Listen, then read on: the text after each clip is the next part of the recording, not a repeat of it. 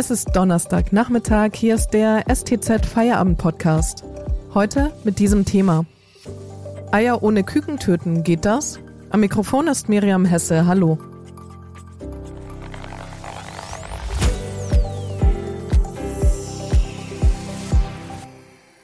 Ostern und Eier, das gehört zusammen. Und nicht nur in der Form von Schokoeiern. Hahn und Henne sind eigentlich auch unzertrennlich. Allerdings bei der Großproduktion von Eiern stören die männlichen Küken nur. Die legen keine Eier und haben wenig Fleisch. Entsprechend werden sie in vielen Betrieben quasi als Abfall behandelt. Doch immer mehr Produzenten legen angeblich Wert auf die Aufzucht von Henne und Hahn. Aber halten sie auch, was sie versprechen? Darüber spreche ich heute mit der Wirtschaftsredakteurin Eva Drews. Hallo Eva. Hallo Miriam. Eva, an Ostern werden ja traditionell viele Eier gekauft, nicht nur Schokoeier. Wo kaufen denn die Deutschen am liebsten ihre Eier und was geben sie dafür aus? Also die Deutschen kaufen generell ganz schön viele Eier. Ich habe bei der Recherche wirklich gestaunt. Das sind 239 Eier pro Kopf pro Jahr. Äh, insgesamt sind es 9 Milliarden Eier, die verkauft werden zum Essen in Deutschland. Und in der Tat gehen 80 Prozent davon über die Bände der Supermärkte. Und ähm, der Anteil unter den Supermärkten ist bei den Discountern ganz besonders groß. Das heißt, die Deutschen kaufen sehr preissensibel ein, ähm, was Eier betrifft. Und das zeigt sich dann auch sowohl bei der Preisstatistik als auch, wenn man sich anguckt, wie die Hennen gehalten werden, die die Eier produzieren. Es ist nämlich äh, zu zwei Drittel Bodenhaltung, das ist die günstigste Haltungsart. Ähm, und äh, die kosten oder haben im vergangenen Jahr 1,46 Euro pro zehn Stück gekostet. Das ist äh, ungefähr die Hälfte von dem, was zehn Bio-Eier kosten. Die kosten 3,33 Euro durchschnittlich im Supermarkt. Die Brüder der Legehennen haben ja auch in Biobetrieben nicht unbedingt ein so schönes Leben, oder? Also generell hat sich das äh, in den Industriestaaten schon seit den 50er Jahren so ähm, eingebürgert, dass die männlichen Küken umgebracht werden. Und das ist in der Biobranche eigentlich nicht anders als in der konventionellen Erzeugung, weil man, wie du schon in der Anmoderation ja gesagt hast, ähm, die Hähne in der Regel nicht brauchen kann. Denn es hat sich herausgestellt, ähm, dass äh, Hühnerrassen in der Regel nur eins können. Entweder Eier legen, viele Eier legen oder viel Fleisch erzeugen. Beides scheint schwer zu gehen. Und deswegen ähm, sind die Hähne von diesen Legerassen nicht für die Weiterzucht in der Regel geeignet, weil sie wenig Fleisch bilden. Und bis sie Fleisch bilden, brauchen sie sehr lange und Eier legen können sie natürlich ohnehin. Auf welche Weise werden die dann, dann in der Regel entsorgt? Also in der Öffentlichkeit hat sich lange Zeit das Wort Kükenschreddern dafür eingebildet, äh, ähm, eingebürgert. Das trifft aber überhaupt nicht zu in Deutschland. Ähm, in Deutschland werden die Küken vergast das heißt, äh, die äh, kommen in den Raum mit O2 und ähm, werden damit betäubt und sterben dann schließlich. Und es sind immerhin 45 Millionen Stück pro Jahr. Jetzt gibt es ja Initiativen, die diesem millionenfachen Kükensterben entgegenwirken wollen. Wo setzen die an? In der Tat gibt es seit ungefähr zehn Jahren, vor allem im Bio-Bereich, Initiativen, die darauf setzen, die männlichen Küken eben nicht zu töten, sondern als sogenannte Bruderhähne aufzuziehen. Das dauert allerdings deutlich länger als bei den normalen Mastrassen, ungefähr zwei bis dreimal so lange. Und äh, ergibt auch nicht so viel Fleisch wie bei den Mastrassen üblicherweise. Mittlerweile setzen nicht nur Bio-Brütereien bzw. Biolandwirte auf diese Methode, sondern es gibt auch im konventionellen Bereich, also bei Freiland- und ähm, Bodenhaltungseiern, äh, diese Brudermast, äh, Bruderhahnaufzucht mit den entsprechenden Folgen. Im Biobereich werden die natürlich unter Biokriterien aufgezogen, haben Unterhaltung, haben auch eine deutlich längere Mastdauer. Und im konventionellen Bereich gibt es dann auch durchaus schwierige Erscheinungen, wie beispielsweise, dass eben nicht alle männlichen Küken aus einem Schlupf aufgezogen werden, sondern äh, die nach wie vor getötet werden. Noch ist es ja erlaubt. Die Bundesregierung will das ab Januar 2022 verbieten ähm, und dafür in anderen Betrieben aufgezogen werden. Das gibt übrigens auch äh, bei Biolandwirten, die damit argumentieren, dass sie dann äh, eher die Stallplätze für die Bruderhahnaufzucht finden. Nun gibt es ja noch eine andere Methode, um die männlichen Küken nicht aussortieren zu müssen im Nachhinein. Und zwar ist das das sogenannte Selektieren. Ähm, in der Tat gibt es da Ansätze. Äh, das sind allerdings alles Methoden, die noch relativ in den Kinderschuhen stecken und es nur ganz wenige Anbieter gibt, die da tatsächlich schon Eier an den Markt liefern können. Das ist die sogenannte Geschlechtsbestimmung im Ei. Dazu gibt es zwei grundsätzliche Verfahren. Das eine ist ähm, quasi eine Hormonbestimmung und das andere ist, ähm, dass man Licht auf dieses Ei scheinen lässt und dann äh, anhand der Reflexion bestimmen kann, ob ähm, es ein männliches oder ein weibliches Küken ist. Der Anbieter, der bisher die meisten Eier dieser Art in Deutschland liefert, nennt sich Respekt und arbeitet nach dem Select-Verfahren. Das äh, sind zwei Wörter, die auf einem Wortspiel beruhen, denn dieses äh, äh, Eck in der Mitte, das wird wie das englische Ei-Eck geschrieben, also mit EGG. Die ähm, bohren im Moment ein winziges Loch mit einem Laserverfahren in Eier und untersuchen dann die embryonale Harnblase, äh, welches Hormon darin enthalten ist und sortieren dann die männlichen Eier aus. Die werden dann an Produzenten von äh, Katzen, Hunde oder Schweinefutter geliefert.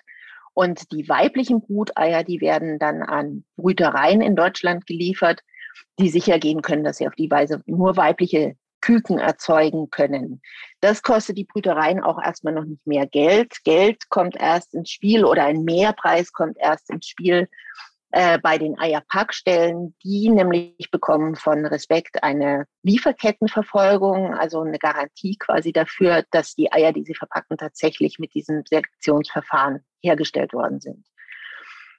Es gibt allerdings einen Pferdefuß an der ganzen Geschichte. Diese äh, Verfahren werden in der Regel zwischen dem 9. und 13. Bruttag angewendet. Und es gibt Untersuchungen, wonach ab dem siebten Bruttag ein Küken im Ei, also ein Embryo, bereits ein Schmerzempfinden hat.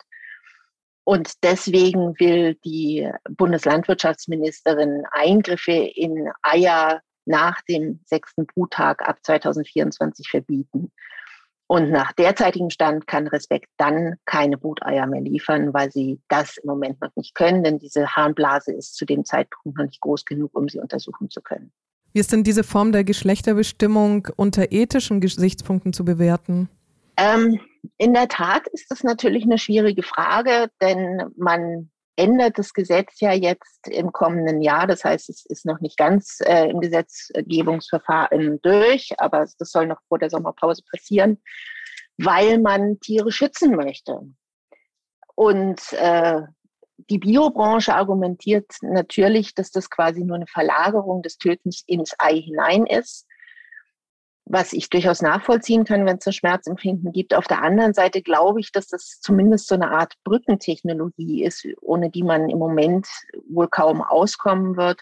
Denn obwohl es im Moment nur einen großen Anbieter gibt, der das schon macht, äh, werden heutzutage bereits mehr Eier über dieses Selektionsverfahren in den Supermarkt ohne Kükentöten geliefert als äh, aus der Bruderhahnaufzucht. Diverse Siegel versprechen ja mittlerweile den Schutz männlicher Küken. Was dahinter steckt und was Verbraucherschützer sagen, darüber sprechen wir gleich vor, machen wir kurz Werbung. Wenn Ihnen dieser Podcast gefällt, denken Sie bitte daran, ihn auf Spotify oder iTunes zu abonnieren, damit Sie keine Folge mehr verpassen. Wenn Sie die Stuttgarter Zeitung zusätzlich unterstützen möchten, geht das mit einem STZ Plus Abo. Das kostet 9,90 Euro im Monat und ist monatlich kündbar. Damit lesen Sie zum Beispiel auch das große Interview mit dem Vorstandschef des Tübinger Biotech-Unternehmens CureVac. Wann kommt endlich Ihr Impfstoff, Herr Haas? Den Link zum Artikel finden Sie in der Podcast-Beschreibung. Unterstützen Sie Journalismus aus der Region für die Region. Dankeschön. Eva, es gibt hier eine Umfrage der Verbraucherzentralen, dass Kunden immer sensibler sind, was das Thema männliche Küken angeht. Stimmt das? Ja, das äh, ist in der Tat offensichtlich zu beobachten. Ähm, ich glaube, vielen ist durch äh, die Medienberichterstattung in den letzten Jahren überhaupt erst bewusst geworden, äh, was da für ein Massenmord in äh, den Aufzuchtstationen passiert. Und entsprechend lehnen 85 Prozent der Umfrage zufolge äh, das Kükentöten ab. Äh, und 73 Prozent wünschen sich mehr Informationen darüber, welche Methode ein Eihersteller, ein Eiproduzent ähm, anwendet, um ein Töten zu vermeiden. Es gibt ja mittlerweile diverse Siegel, die den Schutz männlicher Küken versprechen. Du hast einige unter die Lupe genommen. Unter welchen Kriterien?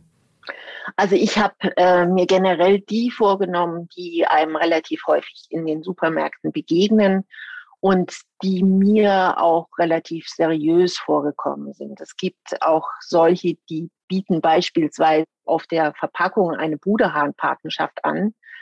Und der Verbraucher glaubt dann, er bekommt auf die Weise Eier, die ohne Kükentöten entstanden sind. In Wahrheit soll er aber 25 Euro dafür zahlen, dass ein Bruderhahn aufgezogen wird und kriegt im Gegenzug dann ein Paket zugeschickt mit ähm, Fleischprodukten von diesen Bruderhähnen.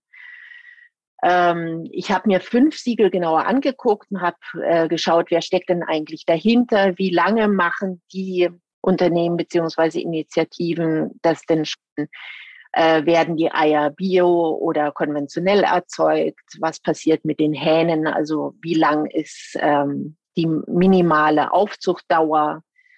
Äh, kommen die aus dem gleichen Schlupf?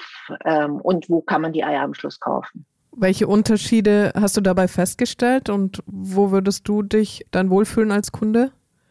Also das Spektrum ist ungeheuer groß natürlich, genauso wie das Spektrum bei den Preisen sehr groß ist, ist auch das Spektrum bei den Kriterien unheimlich groß.